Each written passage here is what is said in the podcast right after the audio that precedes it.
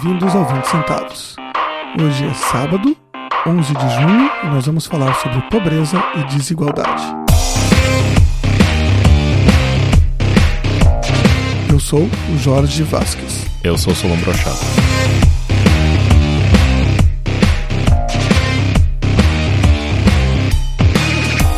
Bom, antes de entrar nos assuntos, ou no assunto provavelmente dessa semana, é só para dar aí uma continuação aí do último episódio que a gente falou da história lá da Gawker com o Hulk Hogan.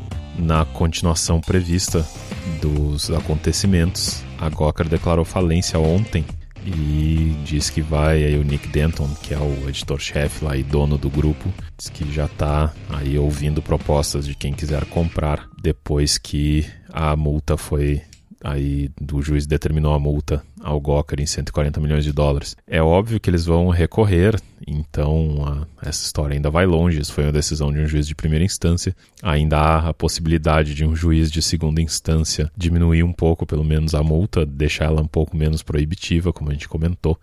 Mas de qualquer forma, e provavelmente que eles não têm fundos para conseguir segurar isso e passar mais meses, provavelmente, talvez anos. A justiça americana é um pouco mais rápida que a brasileira, mas não sei o quanto. Mas eles provavelmente não têm dinheiro para fazer isso. Enquanto isso, para não ter que fechar a empresa, demitir todo mundo, eles se aproveitaram aí das leis de falência americana para decretar falência e procurar alguém que queira comprar. Ainda nesse assunto aí, só para dar um toque e compartilhar a notícia, não tem muito o que falar, mas também está acontecendo aqui no Brasil, nessa velha história de pessoas de poder querendo de alguma forma calar jornalistas e tentando se aproveitar da lei ao máximo para tanto. A gente tem um caso aí que está acontecendo no, no Paraná, em que o Ministério Público, aquele diretamente relacionado à Lava Jato e responsável pelas 10 propostas para acabar com a corrupção no Brasil, que a gente comentou aí há um bom tempo atrás, que não são 10, são umas 20 e poucas encaixadas para parecer 10, porque o número é mais bonito, e que só deixaria o Ministério Público tendo ainda mais poderes do que já tem, e eu, pelo menos, sou da, da opinião de que eles já têm demais. Numa demonstração deste poder, eles estão aí processando uma série de jornalistas ligados ao jornal Gazeta do Povo por terem publicado aí matérias e opiniões que eles não gostaram. Então eles estão se aproveitando aí de todo o seu conhecimento da lei e todo o seu poder para fazer, acho que são já 20 ou 30 ações em 15 cidades diferentes do Paraná, o que obriga esses jornalistas a ficar viajando de uma cidade para outra. Obviamente eles não conseguem trabalhar direito nesse meio tempo. Pelo que eu pude aí ler sobre o assunto, o jornal está dando aí o suporte necessário tanto em não demiti-los por não estarem conseguindo trabalhar, como oferecer aí os, o apoio jurídico do, da, da própria empresa, mas de qualquer forma é aí um, mais um exemplo de como tem que se ter um certo cuidado aí do quanto dá para deixar as pessoas uh, tentarem calar empresas de, de mídia, enfim, jornalísticas. E não só empresas, o, o Cisco fez um comentário lá no, no, no, nosso último post, né, perguntando por que, que eu achava que isso era particularmente preocupante com uma empresa de mídia. Eu, eu respondi que é porque, enfim, é, esse é o produto de uma empresa de mídia, então na hora que a gente cala uma empresa de mídia dessa forma e diz que isso é aceitável, a gente está dizendo para uma indústria inteira que o produto dela está correndo esse tipo de risco. É óbvio que calar qualquer tipo de opinião de forma geral para liberais, libertários como, como nós já é normalmente algo que a gente não gosta. Cada um tem algum mínimo de limites, mas uh, é, um, é um tipo de coisa que normalmente já não é muito que é do nosso gosto. Mas eu acho particularmente ruim quando isso afeta quem transforma isso no seu produto. Não precisa ser uma empresa gigante, não precisa ser uma Globo, não precisa ser um jornal mais tradicional, mesmo pequenos blogs e aí pessoas que nem necessariamente ganham dinheiro com isso, mas enfim, acho que todos esses acabam correndo riscos. E esse é o tipo de coisa, só para fazer aí o, o, último parêntese, que leva jornais a. Eu vi muita gente reclamando aí num episódio recente aí de, de abuso sexual lá no Rio, muita gente reclamando dos jornais colocarem suposto estupro, supostos estupradores e assim por diante em coisas que para eles era claramente tinha acontecido crime, é por causa desse tipo de coisa que os jornais fazem isso, não é porque eles querem aí defender supostos criminosos, usando de novo aí o suposto, é para se proteger desse tipo de desse tipo de processo, de processos por danos morais que são comuns e são a maneira mais fácil aí de, de tentar atacar jornais, jornalistas e publicações. De, de trás para diante, eu já me incomodei mais com essa questão do, do suposto do que eu me incomodo hoje. Eu acho que não é não é um exagero, é bem razoável você dizer que aquele que não foi condenado pela justiça ainda não é culpado. Né? Fosse assim, a gente não precisava da justiça, acho que é razoável. Independentemente disso causar processo ou não, eu acho que, do ponto de vista do, do jornalista, é uma maneira de, sei lá, pagar, prestar respeito, enfim, prestar homenagem ao Estado de Direito. Não significa o Estado de Direito como enfim, um pedaço do Estado como a gente conhece, mas enfim, ao, ao princípio de que ninguém é, é culpado até prova em contrário e até o que o devido processo seja cumprido. E é raro né, a gente ter certeza de alguma coisa e mudar, mas de vez em quando acontece. Então, acho que não, não é errado o jornalista chamar de suposto criminoso aquele que ainda não tem uma condenação judicial de acordo com as regras da sociedade, de acordo com as regras que está inserido aí o, o jornalista e o, e o acusado. E voltando aos, aos magistrados do, do Paraná, é, eu acho que não são procuradores, são juízes, mas de qualquer maneira me, me causa espanto que esse pessoal que está aí na, na esteira do, do, Sérgio Moro, do Dallagnol, desses que estão sendo, enfim, reconhecidos pelo trabalho que estão fazendo, tem muita gente gostando, consiga seguir os exemplos do Edir Macedo, que acho que foi quem inventou essa história de abrir processo judicial igual em múltiplas cidades diferentes para literalmente botar o, o aquele desafeto para correr país afora para participar de audiência e, e contratar advogado local e fazer, enfim, toda aí a chatice que tem que fazer para para conseguir só responder os processos judiciais. É, isso tem um nome, inclusive, na justiça. Eu espero que, eles, que esses juízes e essa associação de magistrados do Paraná sejam condenados por aquilo que se chama de litigância de má fé que é você utilizar a justiça para amplificar o seu ódio, o seu, enfim, desafeto aí, seja lá o que for. Você tem direito de não gostar da pessoa, você vai lá e processa aquela pessoa, mas daí a abrir um monte de, de processos iguais utilizando aí uma associação de magistrados é vergonhoso, ainda mais quando é alguém né, que estaria do lado aí da lei fazendo isso. Me lembra também aquele caso do, do juiz no, no Rio de Janeiro que pegou o carro para ele. Se não me engano, era, não lembro exatamente qual era o caso, mas ele se colocou de fiel depositário de um carro de luxo. Era o carro do Wake. Do Wake Batista, exatamente. E, e deu o piano para uma vizinha. Exatamente, exatamente. Então, é o, é o, é o poder corrompendo. Né? Acho que é exatamente essa a definição: é o poder corrompendo.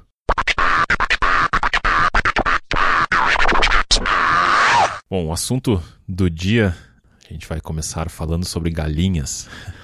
Na verdade, aí essa semana, na sexta-feira ou quinta-feira, não me lembro, o Bill Gates, que hoje virou um grande filantropo, é essencialmente no que ele gasta o seu tempo e a sua gigantesca fortuna hoje em dia, não tem mais quase nada a ver aí com a Microsoft. Ele tem uma fundação com a mulher dele na qual ele usa o dinheiro para ir sustentar, enfim, financiar uma série de iniciativas que ele considere que tem potencial para ajudar o mundo, especialmente para ajudar pobres, que acaba naturalmente aí também focando boa parte das, dessa energia e desse dinheiro no continente africano.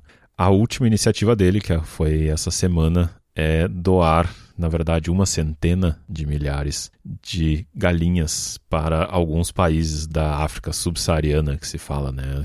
Que é a parte mais pobre aí do, do continente, porque enfim existe um estudo, existe uma, uma acho que uma ONG já que trabalha com isso lá, de que galinhas são uma das formas mais fáceis de começar a empreender nesses países, porque são muito baratas, porque servem de comida para a própria família, então ajuda aí a ter a base de proteica para ter uma dieta minimamente capaz de manter a família, especialmente crianças e jovens em, em crescimento para que tenham um desenvolvimento minimamente razoável e possam ser adultos capazes. E além disso, é algo muito barato, que existe uma demanda grande e que da galinha surge uma série também de outros pequenos mercados em volta de distribuição de pequenos restaurantes, de geladeiras e de fogões e de toda a infraestrutura necessária. Então tem aí um a partir dessa essa ONG partiu de um estudo de que é um dos grandes aí drives de empreendedorismo nessa região. E o empreendedorismo, como já falamos aí quando a gente comentou lá do ganhador do Nobel do Angus Deaton, é uma das maneiras mais aí fáceis, digamos, ou uma das maneiras mais eficazes de diminuir a pobreza. Então, a partir disso, o Bill Gates está aí dizendo que vai doar 100 mil galinhas. E isso nos trouxe para um assunto aqui que a gente já está há algum tempo comentando. Eu, eu falhei em assistir ao filme até agora, mas o Jorge já me indicou há umas semanas atrás um filme que chama Poverty Inc., que trata exatamente dessas duas questões. Da primeira, de toda a indústria da pobreza, de certa forma, essas ONGs todas e iniciativas governamentais também, focadas em caridade em supostamente ajudar e tentar acabar com a pobreza e ajudar países, ajudar pessoas pobres, que acaba criando toda uma indústria em volta disso. E a segunda, esse tipo de questões de essas, esses pequenos atos de caridade ou eventualmente investimentos diretos aí de dinheiro de outros países, de outros estados para tentar ajudar em casos pontuais, como por exemplo quando teve o terremoto da Haiti, ou de forma mais constante, e os eventuais resultados não esperados desse tipo de coisa, como por exemplo acabar com o empreendedorismo de pequenos empreendedores de países pobres ao doar aquilo que é, esse pequeno empreendedor tinha como produto. Então esse é um caso curioso que está diretamente relacionado a isso. E o Bill Gates aí, ele, ele todo ano faz uma lista de livros que ele recomenda que todo mundo deveria ler. Se eu não me engano são cinco livros. E lá 2011, se eu não me engano, teve um, saiu um livro também diretamente relacionado a esse assunto que chama Poor Economics e ele recomendou. Esse foi um dos livros que ele recomendou. Então tenho certeza que ele está minimamente educado sobre esse tipo de coisa e ele levou isso minimamente em consideração ao ter essa ideia, mas é essa aí é a última das tentativas dele de investimento aí para tentar diminuir a pobreza no mundo. Esse, esse, livro, posso, posso falar um pouco sobre ele, que é um livro que eu escutei recentemente na minha incursão no, no mundo dos audiobooks. Esse livro é um livro que fez bastante sucesso e fez bastante em marola aí no, no mercado editorial quando foi lançado, porque ele traz uma pesquisa de campo extremamente bem feita. E aí acho que a parte que mais chamou atenção na época é o sujeito que fala que, enfim, que gostaria de comer mais, que não tem comida que chegue para fazer todas as refeições que ele e a família dele gostariam de fazer, inclusive crianças, mas que ele tem um aparelho de DVD, uma televisão. E o pesquisador pergunta para ele: "Poxa, mas como que você gasta dinheiro com isso e não tem o que comer?" E ele responde: Mas DVD é mais importante que comida. E aí isso, enfim, é, dá um nó aí na, na, na, cabeça de muita gente. Por causa disso, eu fui atrás do livro e me decepcionei muito com o livro, porque é um livro daqueles em que os economistas se colocam na posição de Deus, de fazer engenharia social e de avaliar de maneira bastante neutra né, de maneira bastante científica, inclusive opções absurdas como esterilização em massa de pobres compulsória. Se isso não é violência, eu não sei o que, que é. A mim me causa muita espécie que esse tipo de, de proposta seja discutida né, como quem discute o sabor do suco de, de fruta que vai tomar. Portanto, enfim, não, não gostei muito do livro, mas cheguei até o fim. Mas é uma pesquisa bem feita, dá para reconhecer que tem bastante trabalho envolvido ali. Pobreza é um assunto interessantíssimo porque é uma daquelas coisas que todo mundo sabe o que é, mas ninguém sabe definir. Pobreza pode ser algo relativo, e normalmente a gente está falando de algo relativo, está falando de desigualdade, não de pobreza, e pode ser alguma coisa absoluta, que é a falta absoluta de meios de sobrevivência. Mas normalmente não é isso que a gente está falando, porque se a gente for fazer isso, é natural que a pobreza tivesse uma definição só mundo afora, e não é o que acontece. Pobreza no Brasil hum, não é pobreza no Haiti e a pobreza nos Estados Unidos não é a pobreza no Brasil. Então as coisas são diferentes de lugar para lugar, porque a referência é outra, e a referência é outra porque a, o conceito que se usa normalmente de pobreza é desigualdade. E aí começa, daí tem uma série de coisas interessantes que a gente pode pensar, bom, se o que a gente está falando de desigualdade, até que ponto faz sentido né, você combater a pobreza absoluta ou você combater a desigualdade, são coisas completamente diferentes. Quando você tem como uma meta combater um ou outro, as atitudes serão diferentes o, o exemplo histórico, se você pega um, uma pessoa muito bem de vida, de 50 anos atrás, de 100 anos atrás, muito provavelmente ela vai viver pior do que vive hoje alguém que a gente eventualmente até considera pobre. Ela não tinha celular, ela não tinha televisão em cores, ela não tinha computador, não tinha internet, não tinha Google, não tinha um monte de coisas que a gente tem. Ela tinha outras coisas, podia ter criados para trazer coisas para ela, mas a gente hoje tem o e-commerce que traz coisas para a gente. E o e-commerce está disponível, inclusive, para quem eventualmente a gente considere pobre. Então, é difícil a gente saber o que é pobreza. A gente sabe, mas a gente não consegue definir, e isso é um problema enorme, porque se a gente não consegue definir, fica difícil de prescrever soluções. O, o filme que o Solon falou, que eu, que eu recomendei para ele, que chama-se Poverty Inc., é um filme super interessante que trata de um assunto que, na verdade, o Brasil está um pouco fora, porque o Brasil não é normalmente, né, ele não é nem recebedor desse tipo de doação, de ação humanitária. A gente não vê no, no Brasil a ONU chegando aqui com caminhões de comida, porque o Brasil não tem comida. E ao mesmo tempo o Brasil não é rico que chegue para estar tá do outro lado, que é o lado de quem está doando de maneira geral. A gente tem ações uh, aqui e acolá, cada vez mais estamos nessa ponta, mas não é nem perto do que existe nos países desenvolvidos. Então, como a gente está meio no meio do caminho, a gente não, não participa muito do assunto que é, que é focado pelo, pelo filme esse que é as ONGs que tentam mitigar a pobreza nos países muito pobres, como o Haiti. E essas ONGs, na verdade, segundo o filme, entram lá e distribuem uma série de coisas, não necessariamente galinhas, mas coisas mais básicas, como roupas, como óculos, como sapatos, para as pessoas da região e com isso meio que destroem toda a capacidade de empreender que tem na região, porque elas vêm por um tempo, dão sapatos e aí todos os sapateiros, os fabricantes de sapatos da região estão quebrados. Aí eles vão trabalhar com outra coisa e em seguida vem uma ONG que agora distribui roupa de graça para as pessoas. Como não dá para competir com quem faz de graça, você acaba com com o negócio dessas pessoas. E ao mesmo tempo, se nota que essas, essas ONGs são ONGs de gente de classe média alta, são gente de, de classe média dos países desenvolvidos, e muitas vezes o aparato todo dessas ONGs acaba consumindo muito do dinheiro que é doado pelos financiadores da, das ações anti-pobreza que acham que estão ajudando a resolver a pobreza, quando na verdade estão muitas vezes financiando pesquisadores, enfim, uma série de pessoas que estão tá fazendo a carreira na indústria do combate à pobreza. Uma coisa que, antes de passar a bola de volta para o Solon, uma coisa que eu, que eu gosto de lembrar quando a gente conversa de pobreza é que a pobreza é o estado natural do ser humano.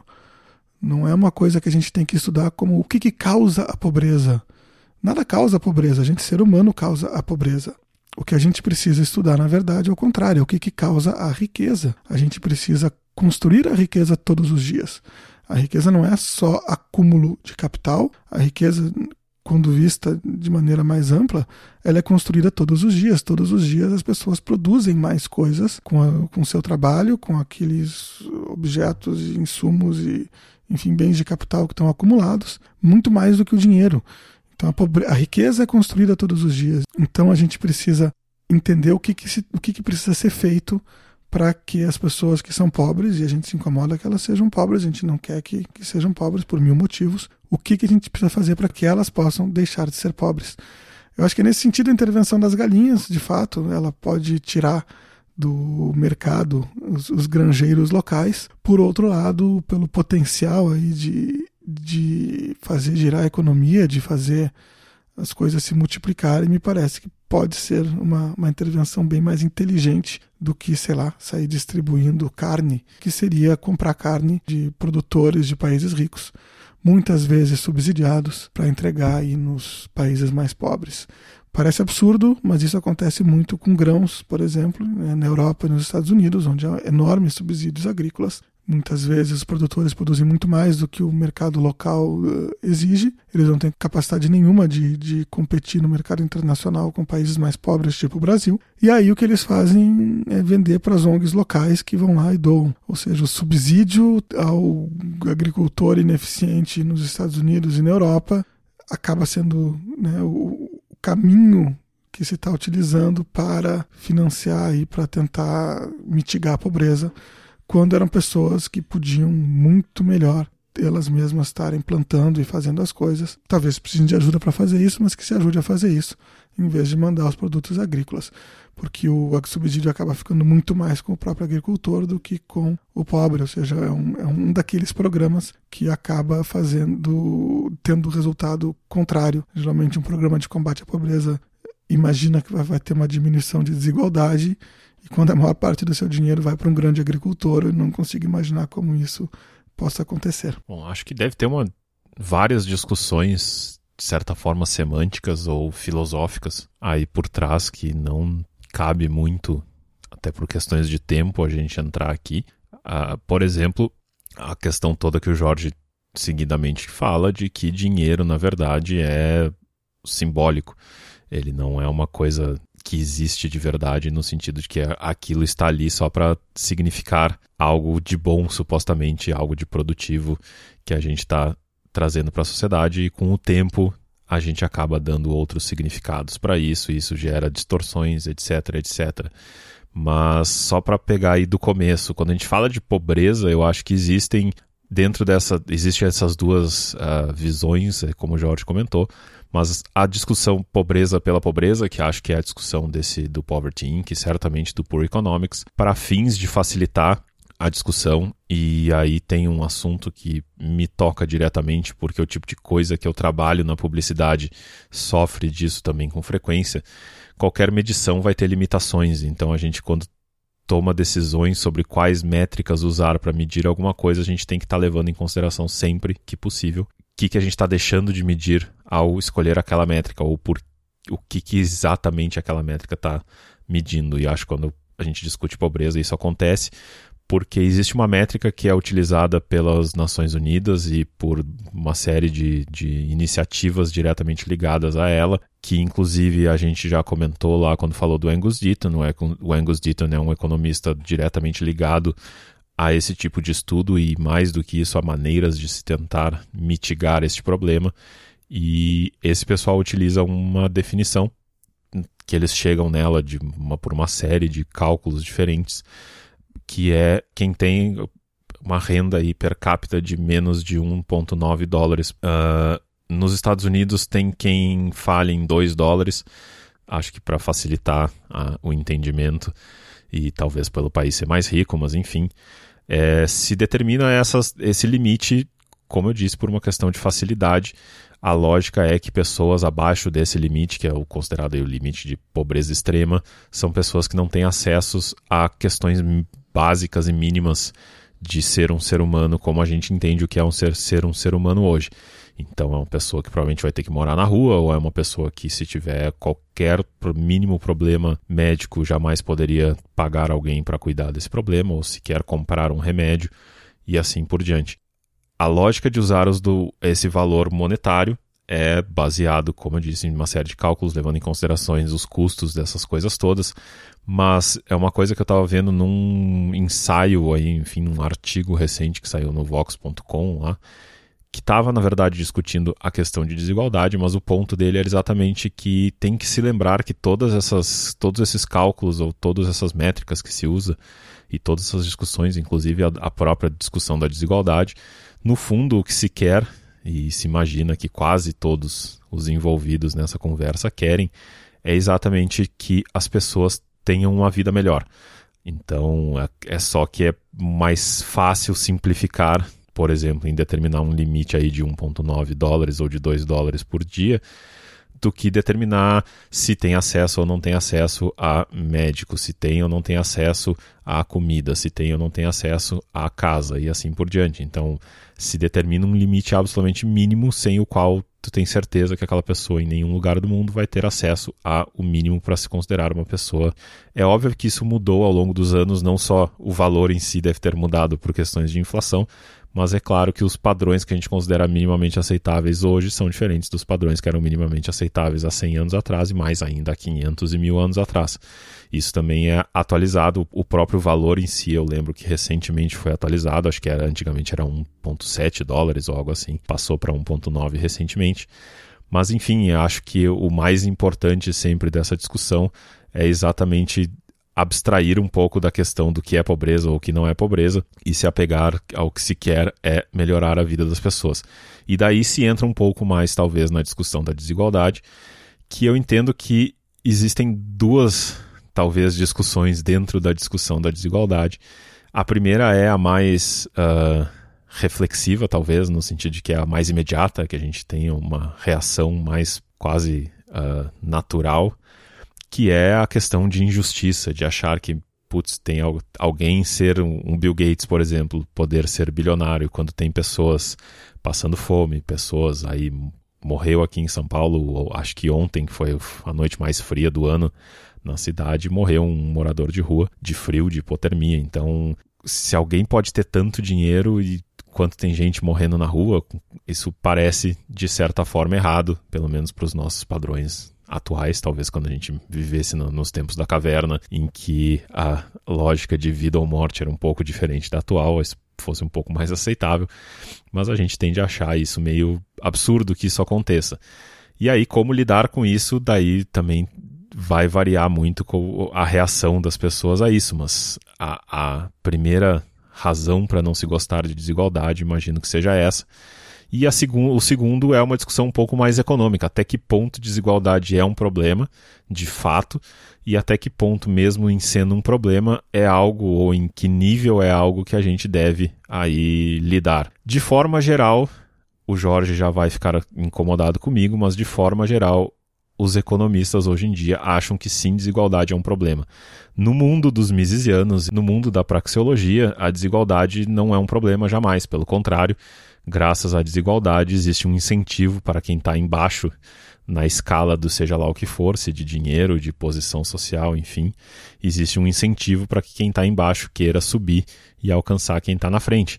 Então é uma lógica, sei lá, de corrida de Fórmula 1 ou de qualquer outra coisa. Eu vejo quem está lá na frente, eu me esforço para tentar chegar lá. Eu vejo que é possível, eu vejo que alguém conseguiu e eu tento chegar lá. Porém, economistas, e aí tem umas, cada vez mais estudos demonstram que, um, não é, não é assim, não é só querer, tem uma série de outras coisas envolvidas. A primeira e talvez maior delas, os nossos pais. Os nossos pais são responsáveis por aproximadamente 50% do que a gente vai ganhar ao longo da vida. Então, de cara já não, não dá, não pode ser 100% uh, só querer e ter vontade na vida, mas tem uma série de outras coisas que influenciam isso. Mas mais importante que isso, tem uma série de estudos que dentro do possível, até onde a economia consegue realmente comprovar alguma coisa ou não comprovar, ainda mais no universo da macroeconomia e seus suas métricas para lá de discutíveis e complicadas, mas tudo parece indicar que a desigualdade sim gera problemas e diminui o crescimento, que é algo que mesmo um misesiano deveria achar ruim, afinal de contas todos queremos que a economia cresça, porque a, economia crescendo, a qualidade de vida de todos os envolvidos melhoram. Então acho que existe uma questão que acaba perdida nessa discussão, que se acaba se levando partindo do pressuposto de que está aceito esse pressuposto, e ele na verdade não está, porque cada um dos lados da discussão tem opinião diferente, de que a desigualdade é, um, é ruim ou não é ruim por si só. Então, o, muitas pessoas aí vão achar que não, que beleza, a desigualdade gera gera o um incentivo para a economia crescer, outros vão partir de que não, e raramente se discute essa parte da, da, do, do, ponto. Então, mais do que ficar discutindo, ok, acho que tem que diminuir a desigualdade, ah, mas se. Cuba é um país extremamente não desigual, mas é porque todo mundo é pobre, é, a, a, o ponto tem que partir de, tá, ok, em havendo desigualdade, existem resultados, isso a, acontece alguma coisa, e aí a partir disso se discutir o que, que é aceitável ou não é aceitável. Mesmo quem quer diminuir a desigualdade, tem diferentes tipos de desigualdade que se discute, se a desigualdade de, de oportunidade, se a desigualdade de resultados, se a desigualdade de dinheiro, enfim. No fundo, me parece, como o desse autor aí, eu vou conferir aqui o nome dele, a gente realmente vai botar o link. No fundo, acho que o que existe é exatamente a questão de ter uma qualidade mínima de vida para todo mundo. O que, que se faz para garantir isso? E aí a gente até buscando mais um último episódio, a gente acaba nos últimos tempos chegando cada vez mais na questão do famoso salário mínimo, não no sentido que a gente fala em português, mas no sentido de renda mínima, né, de todo mundo ter aí uma renda mínima garantida na vida, que seria talvez a maneira mais fácil de resolver esse problema, de ter um, uma qualidade mínima para todos os envolvidos. Aquele que a Suíça, que é o, provavelmente um dos lugares mais bem sucedidos economicamente, historicamente, rejeitou, acabou de rejeitar. Aí continuando com a sua tradição de ser um pouco mais eh, liberal que o resto da Europa, dentro do qual ela está metida. É, vou voltar de trás para frente dos seus comentários. Eu não podia deixar passar. Cuba não é um país que as pessoas são iguais. Acho que deve ser o país mais desigual do mundo. Fidel Castro e seu irmão são donos de tudo. O resto é um bando de escravos. Então eu não consideraria um país igual, um país super desigual. Você tem uma casta aí dos donos da ilha e o resto não tem nada. Propriedade privada é praticamente proibida. Então, nesse sentido, não é igual, é super, ultra, mega desigual. É, você falou de macroeconomia, eu acho super interessante. Macroeconomia tem um pouco daquilo que a gente brincava na faculdade de engenharia. A gente fazia uma piada, dizia: você não é um engenheiro enquanto você não conseguir falar de maneira séria, aproximando um cavalo por uma esfera. E aí continua a frase. Né? Você consegue aproximar um cavalo por uma esfera. Bom, quando você está muito longe do cavalo, do ponto de vista de massa e tal, é como se fosse uma esfera. E aí você faz suas contas e acaba dando certo e funciona. Em engenharia, pelo menos. E macroeconomia tem dessas coisas. Essas métricas são completamente absurdas quando olhadas do ponto de vista do indivíduo. Um dólar por dia, dois dólares por dia para alguém que vive numa cidade é completamente diferente para alguém que vive no campo e pode, por exemplo, plantar sua própria comida, criar suas galinhas, qualquer outra atividade de subsistência. De desigualdade, eu discordo que a praxeologia, os austríacos dizem que a desigualdade é uma coisa somente positiva. A desigualdade gera, sim, uma externalidade negativa. É, eu posso dar uma, o exemplo é quando seu vizinho fica muito mais rico que você, você se sente mal. Isso é natural do, do ser humano. É o, é o famoso é o motivo pelo qual as empresas normalmente não divulgam os salários dos funcionários, porque se você descobre que o seu colega que faz o mesmo trabalho que você ganha mais, você vai ficar furioso. E por mais que você se controle, tente controlar esse sentimento que é uma, um pouco de inveja, um sentimento negativo, a gente sabe que é, que é negativo, a gente não tem como evitar senti-lo. Eu vou botar aí nos links um vídeo que eu acho que até já linkei num episódio há muito mais tempo atrás, da experiência que se faz com macacos. Né? Macacos gostam muito de pepinos, aparentemente, e gostam muito de uvas. Então você bota dois macacos, um deles tem que fazer um truque, que é botar uma pedrinha em determinado lugar. Aí você ele faz o truque, ganha um pepino, fica super feliz, come o pepino, faz o truque de novo, ganha outro pepino, vai nessa. Aí de repente revela-se para aquele macaco, ele não viu que do lado tem outro macaco. Aí o outro macaco faz o mesmo truque e ganha uma uva. Aí o macaco fica completamente transtornado. Aí faz o mesmo truque de novo, ganha um pepino, não pega, não come o pepino, faz o truque de novo. O pesquisador dá o pepino, ele joga o pepino na cara do pesquisador, tipo, meu, enfia este pepino. Não quero mais saber desse pepino porque o outro está ganhando uva. E a gente tem esse esse mesmo enfim, a gente vem, né, a gente tem uma semelhança grande com eles, é assim que a gente se sente. A gente pode ser um pouco mais civilizado que os macacos e não jogar o pepino na cara de ninguém, com exceção, enfim, de alguns movimentos mais radicais, mas uh, a gente tem esse sentimento aí de, de inveja, de, de, de injustiça em relação àquilo que a gente percebe como desigualdade. O que na verdade muitas vezes é incorreto porque a gente não sabe, né, a história do macaco. O macaco olha para outro macaco e não sabe se lá atrás ele não fez algo muito mais sofisticado que agora faz ele merecer a uva. Quem sabe se ele lá atrás não conseguiu resolver um problema matemático super complexo e agora está sendo premiado por isso. E agora ele passou a receber a uva, não interessa, eu estou fazendo um truque, ele está fazendo truque, ele está ganhando uva, eu estou ganhando pepino. Isso é um problema e a gente reconhece, os austríacos reconhecem que isso gera uma externalidade negativa, isso tem que ser levado em conta. A gente não acredita muito em macroeconomia porque esse tipo de coisa você tem uma dificuldade gigantesca de colocar na balança, porque você não consegue comparar aí a, enfim, sentimentos que as pessoas têm. Um fica mais alegre porque ficou mais rico, o outro fica mais triste porque ficou mais pobre, e você tem que botar isso na balança como é que você faz isso? A gente sabe que quando você não tenta uh, de maneira forçada controlar a desigualdade, de maneira geral, sociedades crescem mais. Mas aí, de maneira extrema, não há esses estudos mais modernos que mostram que quando a desigualdade fica muito grande, talvez isso já não valha mais. Eu lembro de um famoso discurso da, da Margaret Thatcher no Congresso, em que ela, à frente de um governo que estava trazendo um crescimento econômico muito grande, discute com um deputado trabalhista, socialista, que queria, enfim, políticas mais voltadas para a redução de desigualdade, e ela faz uma brincadeira com as mãos, dizendo: Olha, você queria todo mundo aqui embaixo, bota duas mãos perto, uma da outra embaixo, mas eu quero todo mundo aqui. Aí levanta as duas mãos, só que uma muito mais do que a outra. E aí há uma desigualdade maior, mas está todo mundo mais acima do que estava originalmente. E o cara fica meio que sem saber o que responder para ela, porque de fato era isso que ele estava sugerindo naquele momento específico. Então isso é desigualdade, mas uh, eu acho desigualdade um problema muito mais complexo do que pobreza. Acho que existe pobreza o suficiente para a gente tentar resolver. E acho que é muito mais fácil a gente, como sociedade, convergir em torno de tentar resolver as questões de pobreza do que de desigualdade. De entender que são coisas diferentes e dizer, olha, pelo menos é mais fácil de achar convergência, de achar consenso em torno de resolver os problemas de pobreza extrema, que são os problemas de não ter o que comer, não ter onde morar, de criança fora da escola, de não ter acesso mínimo à saúde. Essas coisas parecem que são questões humanitárias, geralmente são chamadas de questões humanitárias. Não gosto de chamar isso de direito humano, direitos humanos por uma série de outros motivos, mas acho que são questões humanitárias.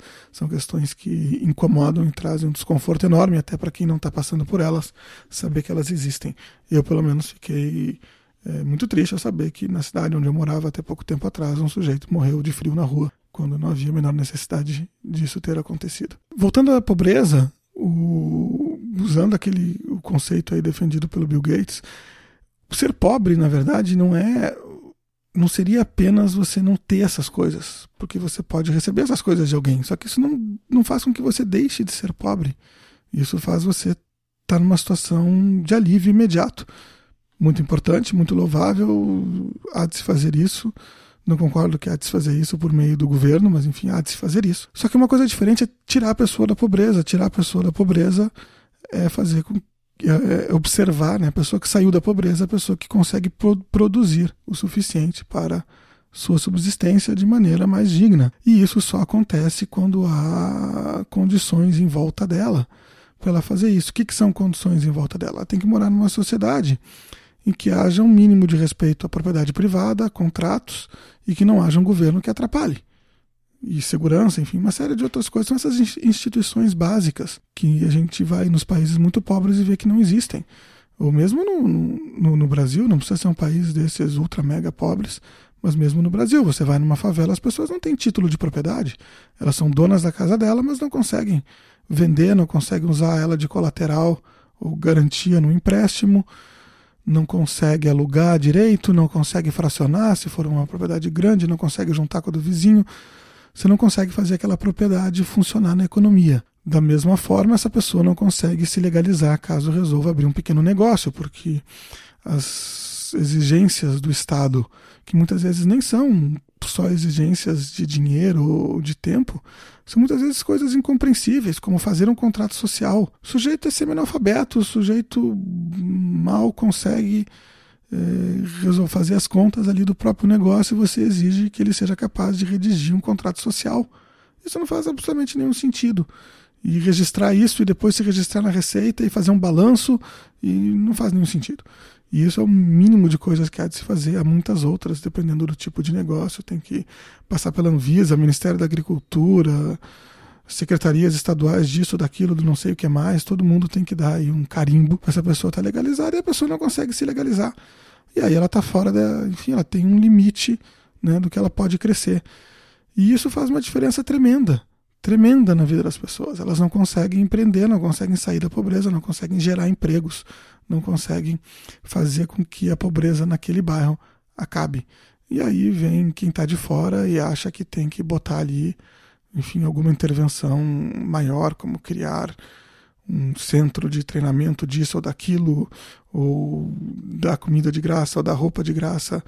E aí o que o filme que a gente está utilizando para começar essa conversa mostra é que isso tem um efeito parecido com um super dumping, né, que é o efeito de, de impedir que essas pessoas consigam fazer os negócios delas, porque se você é um pequeno fabricante de roupa e de uma hora para outra chega uma ONG dando roupa de graça no seu bairro, no seu país, no seu local lá, acabou, você saiu, você está quebrado. Não tem como você fazer absolutamente mais nada. Né? Seu, seu negócio quebrou, as pessoas que você contratava estão na rua e pronto, fechou. E aí a ONG vai embora e você não tem mais nem camisetas, nem emprego, ninguém fabrica camisetas e a pobreza prospera. Essa é uma das críticas que o filme faz. Eu acho bastante procedente. Acho que faz sentido esse tipo de, de atuação em torno de tentar criar um ambiente melhor para negócios. Por outro lado, acho um pouco de bobagem querer que achar que todo pobre é super mega empreendedor. Não é. acho que os pobres são tão empreendedores quanto os ricos, no sentido de que de quem nasceu né, numa situação melhor ou pior, acho que o empreendedorismo é uma coisa que ocorre com uma certa proporção aí na, na, na sociedade. Você aprende muito disso com seus pais, com o ambiente que você vive, você aprende a, a se portar como empreendedor. Mas nem todo mundo é empreendedor por algum motivo ou por outras pessoas têm outras prioridades, têm outras maneiras de encarar a vida, nem todo mundo é empreendedor. E entre os pobres será a mesma coisa, alguns serão, outros não serão. Mas se tiver um empreendedor perto de você, significa que vai ter um emprego perto de você. E aí, pronto, você vai poder estar tá produzindo o suficiente para sair da pobreza e deixar de ser pobre. É uma crítica que se faz no Brasil, por exemplo, quando se vê é, a esquerda, o PT principalmente, festejar o número de auxiliados pelo Bolsa Família, como se isso estivesse resolvendo a pobreza. Eu acho que quanto maior esse número, dado que o programa atinge muita gente, Enquanto esse número continuar a crescer, significa que a pobreza está crescendo. Esse número tem que idealmente diminuir. Tudo mais constante. Se ele está crescendo porque está atingindo gente que precisava e não estava recebendo, ótimo. Agora, se ele está crescendo porque a pobreza está crescendo, péssimo. Aí não faz nenhum sentido. O objetivo tem que ser acabar com esse programa, tem que ser com que todo mundo possa, eventualmente, é, chegar ao ponto de não, não precisar dessa ajuda emergencial, dessa ajuda quase que caridosa da, da sociedade para ele. Bom, nosso tempo está chegando no fim, eu vou só. Tem dois pontos aqui que eu acho interessante de retomar. O primeiro, a questão entre pobreza e desigualdade. Uma coisa que normalmente se perde nessa discussão, e normalmente por parte de quem discute ou se importa mais com a desigualdade, é que quando a gente vai olhar, por mais que na maioria, até onde eu me lembre, dos países desenvolvidos, mesmo nos países com sistemas aí de welfare state porrada, como boa parte dos países europeus, a desigualdade tem aumentado, tem existido uma concentração cada vez maior de dinheiro, ou enfim, de, de capital entre o 1% ou o 2%, enfim, a ponta final da, da população.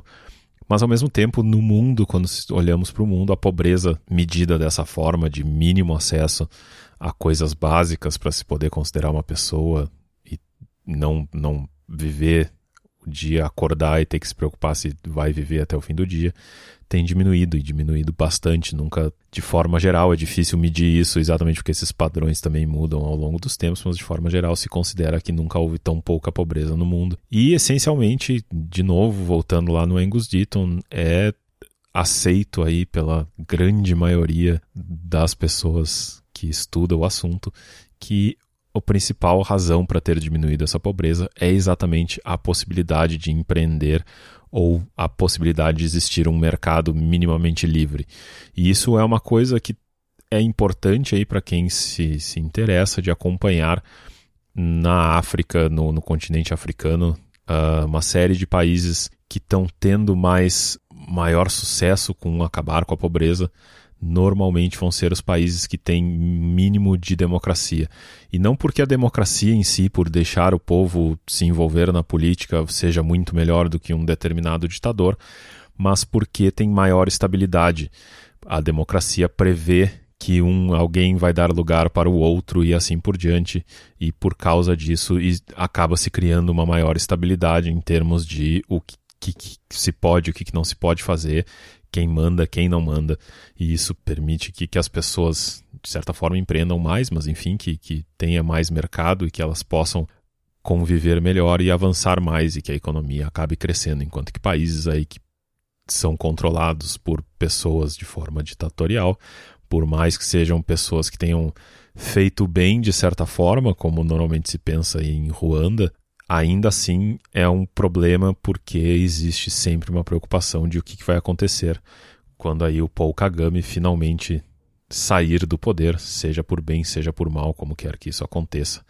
Então, esse é o lado da discussão da pobreza. Porém, e é uma coisa que ah, me parece que normalmente as pessoas que discutem a desigualdade e esquecem e entram, ah, mas ainda tem gente pobre no mundo, então isso significa que a desigualdade é um problema. Não, são coisas diferentes. E normalmente as, o, o que se precisa atacar para atacar a questão específica da pobreza não necessariamente estão ligadas às discussões sobre desigualdade. Porém, estão um pouco, e aí é o ponto, acho que só para contrariar um pouco o Jorge, que não são coisas totalmente desconexas uma da outra, porque a economia, enfim, uma coisa afeta a outra. E tem algumas coisas que se estuda quando se discute a, a questão da desigualdade, questões que se levanta e que se continua se levantando. É uma discussão muito recente, me parece, aí no universo da economia, as causas e o que, que se dá ou não dá para fazer, ou se deve ou não se deve fazer quanto ao assunto, o quanto que é, o quanto que dá para ter, até que nível dá para chegar e, e, a economia continuar crescendo, a partir de que nível isso começa a ser um problema, enfim. Tem algumas coisas que afetam os dois assuntos, então essa questão toda de, por exemplo, o quanto os teus pais afetam o quanto tu vai ser e a questão toda de mobilidade social, que é uma, uma discussão enorme dentro da discussão da desigualdade, ela acaba para mim afetando bastante a questão da pobreza. Então, a gente, beleza, por um lado, temos que incentivar que exista mercado, que exista aí empreendedorismo, seja incentivado de alguma forma. Porém, temos que levar em consideração esse tipo de coisa. Até que ponto um pobre naturalmente consegue deixar de ser pobre dentro da sociedade e se ele não consegue deixar de ser pobre, quais são as razões para isso e o que, que dá ou o que, que faz sentido que se ajude a diminuir.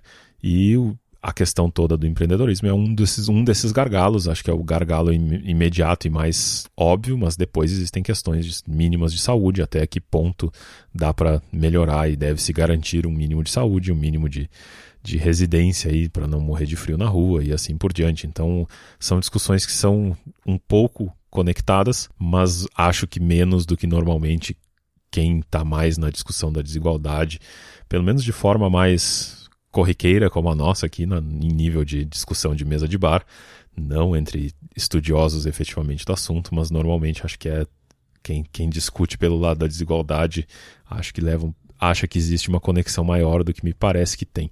A última questão, para mim, diretamente relacionada a isso, é essa história do, de ter a mesma quantidade de empreendedores entre pobres e ricos.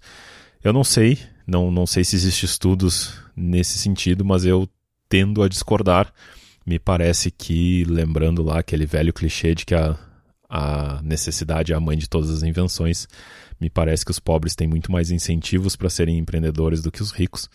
Me parece que eles precisam muito mais serem empreendedores e é comum falarem sobre como o empreendedorismo é o único jeito aí de dos pobres se virarem eventualmente saírem da favela e assim por diante. Do mesmo jeito que tem uma série de isso e de fato existem estudos que demonstram que investidores tendem a ser extremamente conservadores, ao contrário do que se esperaria aí pelo Homo econômicos em momentos de crise, por mais que no, no, no agregado talvez quem eventualmente não é conservador saia por cima, a tendência dos investidores é, é serem extremamente conservadores e não investir em, em inovação e em evolução. Então, eu tendo a achar que talvez, de fato, os pobres tenham um drive maior, um incentivo maior ao empreendedorismo. Não acho que seja puramente nato e que seja algo que vá ter uma distribuição igual entre todas as classes sociais. E acho que é importante, de, de fato, é algo que deve ser incentivado dentro do possível. E se tirar aí os, todas as tantos bloqueios e coisas que impedem os, todos no Brasil e em tantos outros países de, de empreenderem de forma geral, mas que, como sempre, acabam afetando muito mais os pobres do que os ricos. Para fazer a minha última intervenção, então, também de trás para diante, quando eu, quando eu falei que eu não acredito que haja mais empreendedores entre os pobres do que os ricos, não é como resultado final, é como vocação. É claro que quando há essa pressão, você não tem nenhum emprego, não vale a pena para você pegar um emprego horroroso. Talvez empreender seja melhor. Entre os de classe média alta e ricos, muitas vezes há a opção de pegar um emprego bom, de pegar um emprego melhor, é o meu caso, por exemplo, agora. Eu larguei o empreendedorismo temporariamente, permanentemente, não sei. E estou trabalhando porque a opção era melhor para mim. Me, me, pagava melhor pelo meu tempo do que eu estava conseguindo obter como empreendedor. Acho que é exatamente isso que acontece com os pobres. Eles não têm essa opção. Quando você está num lugar extremamente pobre, onde não há empregos, onde não há nada, você se torna um empreendedor, mas é um empreendedor muito pequeno. Você não está nem gerando empregos muitas vezes. É o cara que trabalha por conta própria, é o cara que que a gente vê aos montes aí na cidade. Não vou dar mil exemplos. Você falou de democracia, eu gosto de trazer um conceito de democracia. A democracia não é nem melhor nem pior em si do que qualquer outro jeito de, de governo, como você falou. A vantagem dela e a definição de democracia que eu mais gosto é essa, que ela traz uma maneira pacífica de trocar o rei. Cada quatro anos você elege, você vota e você troca o rei sem uma guerra civil. E a guerra civil acontece aquilo que a gente vê acontecer na África, que foi o teu exemplo, Solon. Uh, acaba com tudo, destrói tudo, mata todo mundo, não há nenhuma garantia mais de respeito a contratos, a propriedade, a coisa nenhuma. E aí não há como uma sociedade prosperar. Então, nesse sentido, sim, a democracia é positiva. Por outro lado, e aí é, é o que eu mais odeio da democracia, é que ela não muda a relação de governante e governado, apenas legitima o governante e por isso a gente viu desde que a democracia ocidental moderna foi inventada, a fração da, da, da riqueza que a sociedade entrega para o governo multiplicar como nunca antes eh, na história sobre a famosa desigualdade de, de oportunidade, você nascer numa família assim ou nascer numa família assada, eu acho que a gente já teve essa conversa em algum outro podcast que você falou, se eu soubesse o que é economia, talvez eu tivesse estudado economia. Talvez você fosse mais feliz e trabalhasse mais e tivesse, enfim, mais rico do que você é hoje se você tivesse estudado economia, você nasceu numa família que família de classe média alta, não tem nada a reclamar, está no topo da, da, da, pirâmide social brasileira, e seus pais não, não lhe ensinaram o que, que era economia. Talvez porque tivessem outra preferência, talvez porque não soubessem, não sei. Se você tivesse nascido numa família de músicos, a grande chance de você ter sido meio que empurrado para esse lado. E isso talvez deixasse você mais rico, talvez você mais pobre não é só questão de nascer com rico ou nascer pobre, tem uma, uma variação natural enorme que vem da família da gente.